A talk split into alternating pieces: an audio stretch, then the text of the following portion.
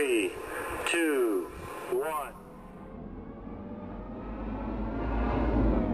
Olá! Sejam bem-vindos a mais um episódio do podcast A Ciência da Notícia. O podcast que traz para você notícias do ramo com especialistas de forma clara para o combatimento da desinformação. Eu sou a Bárbara Fernandes e hoje estamos aqui com Gabriela Bailas, doutora em Física de Partículas na área teórica. Olá, Gabriela! Olá, tudo bom? Muito obrigada pelo convite. Olá a todos do Ciência da Notícia.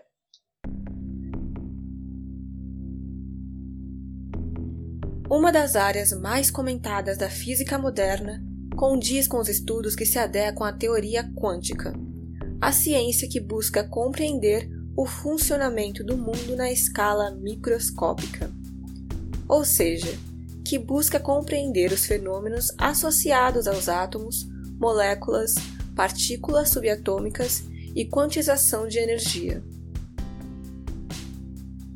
Nesta escala de estudo, as leis da física macroscópica, das quais estamos habituados, se tornam obsoletas, pois não há um determinismo, e sim uma observação em volta das probabilidades. Há muito mistério ainda em volta dessa área, porém, avanços tecnológicos estão sendo feitos cada vez mais frequentemente. Graças à inovação e apesar da falta de conhecimento acerca desses estudos, que ainda representam grandes desafios para os físicos, o termo quântico ganhou bastante popularidade nas famosas pseudociências. Temos atualmente o coaching quântico, cura quântica, oração quântica, entre outros. Gabriela, qual você acredita que seja o principal motivo pelo qual o termo quântico tem sido usado com tanta frequência de forma indevida como produto de venda? Eu acho que essa utilização do termo quântico, ela vem lá dos anos 2000, com aquela onda que eu acho que muitas pessoas vão lembrar do filme, do livro O Segredo, é aquela coisa de lei da atração. Aí um tempinho depois do O Segredo saiu um outro filme que lá no meu canal, no Física e Afins, a gente brinca que é o filme que não pode ser nomeado, que chama Quem Somos Nós. E tem o Quem Somos Nós um e o dois, né?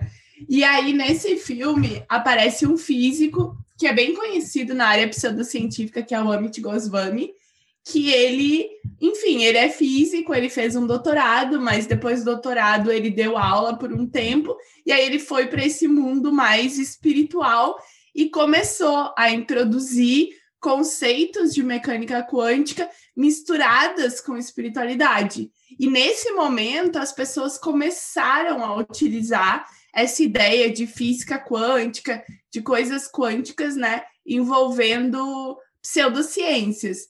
Então, acho que também é importante a gente falar uh, ah, para os ouvintes, né, que pseudociência é tudo aquilo que tenta ser ciência, né, que se diz ciência, que se diz ter algo relacionado à ciência, mas não é. Porque muitas pessoas confundem um pouco é, pseudociência com espiritualidade, por exemplo se ninguém está falando que aquilo é científico, não é uma pseudociência, né? Então, essa coach quântico, cura quântica, coração quântica, são todas, é, sei lá, entre aspas, terapias que se dizem provenientes da física quântica, por isso elas são pseudociências. Então, acho que começou e talvez as pessoas não conheçam é, nada sobre física, nada sobre mecânica quântica, e aí elas acreditam porque parece algo legal, né? Algo diferente, algo misterioso.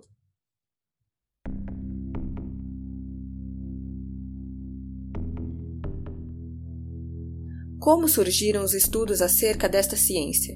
E o que é de fato a física quântica? Então, a física quântica, né, popularmente chamada de física quântica, eu sempre faço essa, esse comentário que o termo correto que a gente usa dentro da física é mecânica quântica, porque a gente tem a mecânica clássica, que é a mecânica newtoniana do mundo macroscópico, como tu falasse na introdução do podcast, e a gente tem a mecânica quântica, que ela está relacionada às partículas, né, aos sistemas físicos, que as dimensões são abaixo da escala atômica. Então a gente fala o mundo subatômico, né? Não é mais a escala microscópica. Então, a mecânica quântica, ela estuda todos esses modelos, né? Ela estuda como esses modelos subatômicos funcionam, ela vai explicar, né, vários fenômenos, por exemplo, a mecânica quântica, ela serve para a gente um exemplo prático, né, para quem está nos ouvindo, é, máquinas de raio-x, máquinas de radioterapia, é dentro dos nossos computadores, celulares, a gente tem sistemas, né, microeletrônicos que são muito pequenos e dentro de alguns componentes como um diodo, por exemplo, um super é, um resistor, existem, né, conceitos de mecânica quântica ali dentro. Então, eu acho interessante a gente saber que a mecânica quântica ela é algo que existe na nossa vida. Ela está presente. Por exemplo, uma lâmpada fluorescente que a gente tem em casa, dentro dessa lâmpada vocês têm elétrons.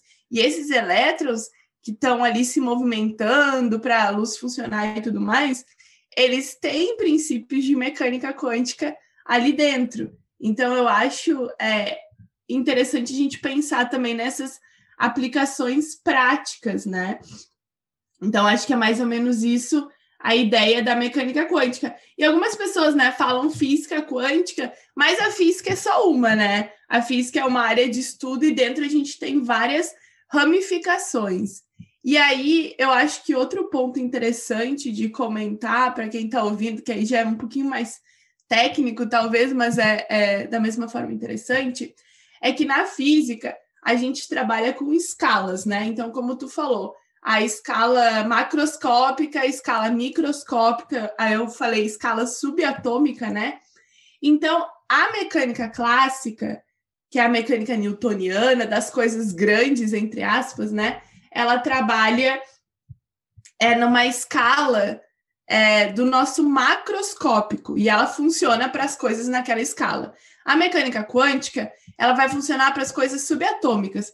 Só que se a gente pegar toda a física quântica, toda a mecânica quântica, as equações, tudo, e a gente levar ela para o mundo macroscópico, ela vai ser exatamente a mecânica clássica. Então, isso é uma coisa interessante, porque eu acho que algumas pessoas acham, ah, não, agora a gente tem mecânica quântica, então a mecânica clássica está errada. Não funciona. Não é verdade. Porque se a gente fizer essa troca, entre aspas, de escala, a mecânica quântica ela vai reproduzir a mecânica clássica. Então, ambas estão corretas dentro das suas escalas. É mais ou menos isso. Na física, a gente fala, tem muito trabalho com, com esse tipo de escalas e tudo mais. Então, eu acho que seriam conceitos né, básicos para a gente lembrar quando escutar o quântica, né? Qual o perigo que esta mistificação barra uso incorreto do termo que denomina esta área da ciência possui para o progresso dos estudos acerca da mesma? Eu acho que os perigos são justamente a pessoa acreditar que aquilo ali vai, por exemplo, curar uma doença e ela largar um tratamento sério, ou ela deixar de procurar ajuda uh, com um tratamento sério porque ela acredita nesse tipo de pseudociência. Porque o que, que acontece? Algumas pessoas vão falar: ah, não, mas através da cura quântica, tu vai curar um câncer. E aí a pessoa ela não vai fazer uma químio, uma radioterapia, alguma coisa que vá realmente ajudar naquele problema. Ou nem nem câncer, né? Vamos colocar uma pessoa que, por exemplo, é, sofre de depressão ou de ansiedade generalizada, né? Saúde mental. E aí ela vai e procura um terapeuta quântico ou qualquer outro tipo de terapia pseudocientífica, não precisa ser só com quântico no nome, mas terapia pseudocientífica. E aí ela deixa de procurar um psiquiatra, um psicólogo, para se tratar com esse tipo de pessoa. E aí ela vai descobrir lá no futuro que aquela pessoa não tem preparo nenhum para ajudar ela. E talvez a depressão dela, a ansiedade ou outro problema que ela tenha, ou um trauma, alguma coisa assim, já poderia ter sido trabalhado aos poucos durante o tempo que ela estava fazendo essa terapia. E aí ela vai acabar num psiquiatra muito pior do que ela começou. Então, eu acho que um dos perigos é esse, sem contar que o discurso, né, dessas pessoas que que vendem pseudociência, o coach quântico, terapia quântica, enfim, é, o discurso é sempre culpabilização da vítima, né? Então, uh, tu chega, por exemplo, no consultório dessa pessoa, sei lá, no, no local de trabalho, e aí tu fala, né? Ah, eu tenho depressão, ou eu tenho, ou eu acho, né, que eu tenho depressão, ansiedade, enfim, qualquer coisa. E aí a pessoa vai te ensinar uma tal técnica milagrosa que vai funcionar. Mas e se não funcionar contigo? Aí o discurso é sempre: ah, mas tu não é, vibrou corretamente, tu não está na frequência certa, ah, os teus pensamentos não são do jeito que eu ensinei. Então a pessoa ela te passa uma fórmula milagrosa, né, uma fórmula milagrosa que supostamente funcionaria para todo mundo, tu não consegue te curar do jeito que a pessoa está falando e a culpa é tua. Então a gente tem né, a culpabilização da vítima. E muitas vezes, como a gente tem visto na mídia, esse ano, né, principalmente, uh, vários gurus, inclusive terapeuta quântico, que foi preso ou condenado ou está sendo investigado por abuso sexual, né? Por estupro, por assédio sexual, enfim, é, de pessoas que foram procurar ajuda. Então, muitas vezes, além da culpabilização da vítima, tu tem a revitimização do paciente. Porque a pessoa está vulnerável, ela acredita naquela pessoa e aquela pessoa usa do poder que ela tem para, sei lá, estuprar, para assediar sexualmente, para fazer qualquer coisa. E que é muito sério. Então, eu acho que as pessoas elas deveriam procurar um atendimento sério.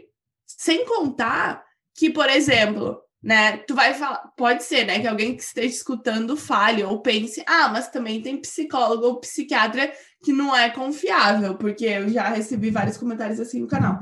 O que eu tenho para falar é que se tu for num psicólogo ou num psiquiatra que responde a um conselho, tá? Um conselho federal de psicologia, federal de medicina, ao menos tu pode denunciar essa pessoa para o conselho, tu pode ir judicialmente, né, procurar os teus direitos e, e tentar fazer alguma coisa. Agora, se tu vai num terapeuta quântico que não responde a conselho nenhum, não responde a ninguém, tu não tem esse mesmo respaldo jurídico. Então, se alguma coisa acontecer, tu tá sozinha, porque essa pessoa, ela não tá respondendo a ninguém. Então é muito, muito complicado isso.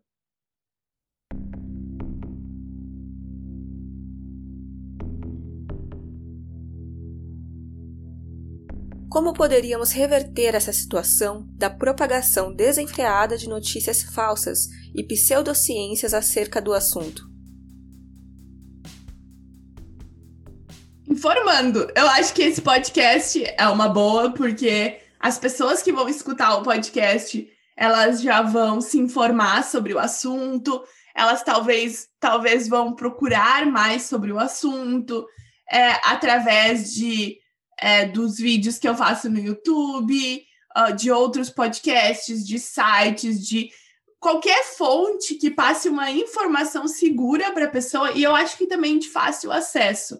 O problema é que muitas vezes, né, a gente tenta ser muito é, técnico ou muito preciosista e acaba passando informação muito difícil para as pessoas, que alguém que é fora do meio da física, por exemplo, não entenderia. Então, eu acho que passar informação e passar uma informação de maneira correta e acessível vai ajudar muito as pessoas a não acreditarem nesse tipo de coisa.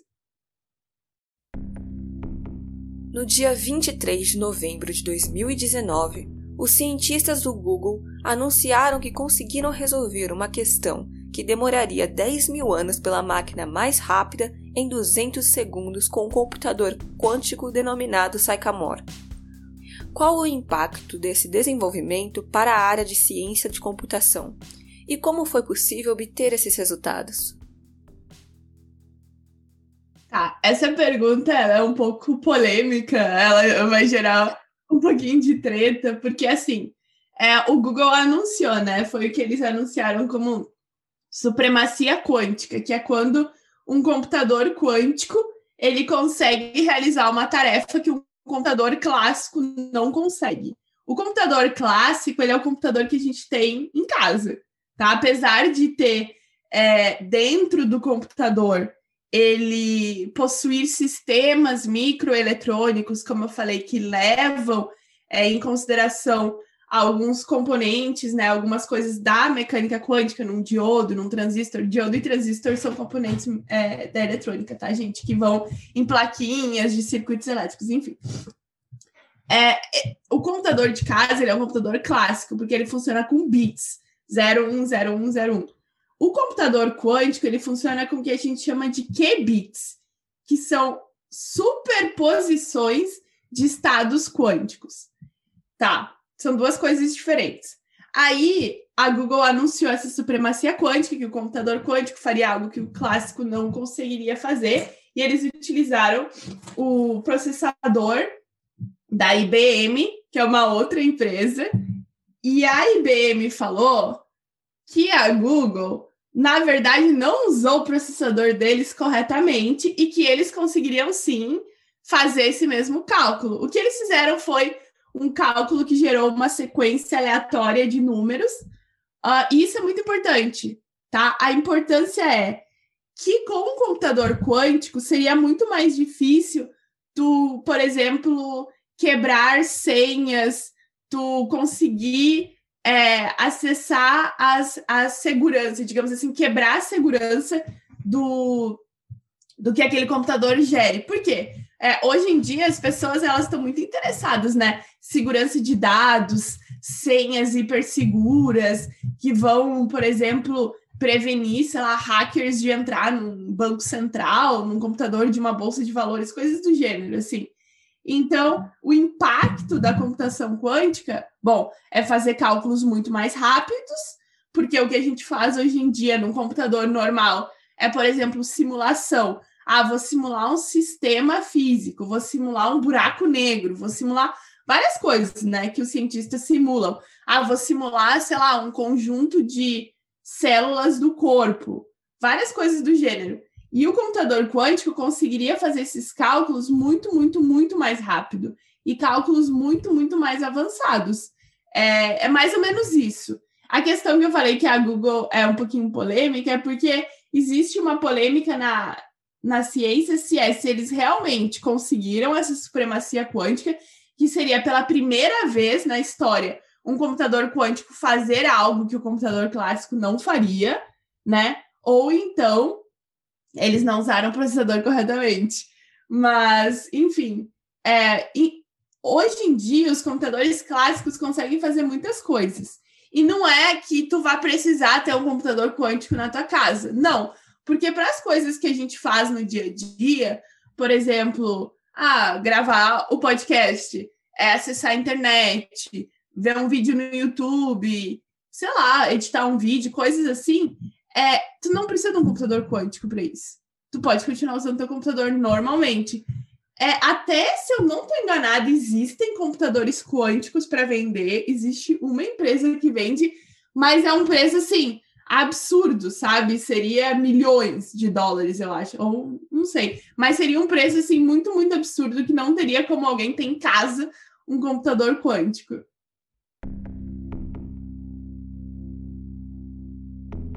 Quais são as formas que você acredita que os avanços de pesquisa neste meio irão revolucionar nosso entendimento sobre a física? Olha, eu acho que a computação quântica é um ótimo exemplo de revolução. Acho que com a computação quântica, a gente vai poder, por exemplo, fazer simulações, né, envolvendo tanto biologia, medicina, física, que antes a gente nunca pensou que poderíamos, né, chegar nesse ponto. Eu acho que isso é uma coisa que a mecânica quântica, né, vai trazer. Sem contar a questão toda de tratamentos médicos, né, que a gente precisa é, dos conhecimentos de mecânica quântica para conseguir é, fazer, por exemplo, o uso de uma máquina de radioterapia que vai curar um câncer. Existe um outro tipo de tratamento para tumores que é chamado protonterapia, que existe aqui no Japão, na França tem um centro bem grande. Eu não sei se no Brasil já, já tem, né, em algum hospital esse tipo de tratamento, mas envolve prótons, né, que são partículas também é, da física de partículas e e, e utilizam princípios da mecânica quântica e são tratamentos para doenças, sabe? Então, eu acho que tudo que envolve é, avanço tecnológico, cura de tumores é algo bem revolucionário mesmo.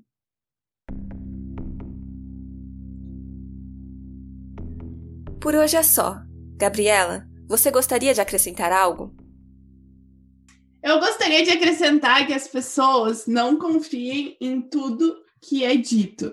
É, se alguém chegar para vocês e falar, ah, eu tenho a cura para tal coisa, ou eu vou te ajudar, sempre desconfie. Não saia dando dinheiro para qualquer pessoa. É, procure mais informações, gente. O Google tá aí, sabe? Procurem, é, digitem o que aquela pessoa falou, procurem se informar, que eu acho que isso vai ser muito importante. E agradecer o convite mais uma vez. E onde a galera pode te achar? Bom, para quem quiser me acompanhar, eu tenho meu Instagram e Twitter Bibi Bailas ou no YouTube Física e Afins. Bom, muito obrigado pela sua presença no programa. E obrigado você, ouvinte, pela sua audiência. Até a próxima!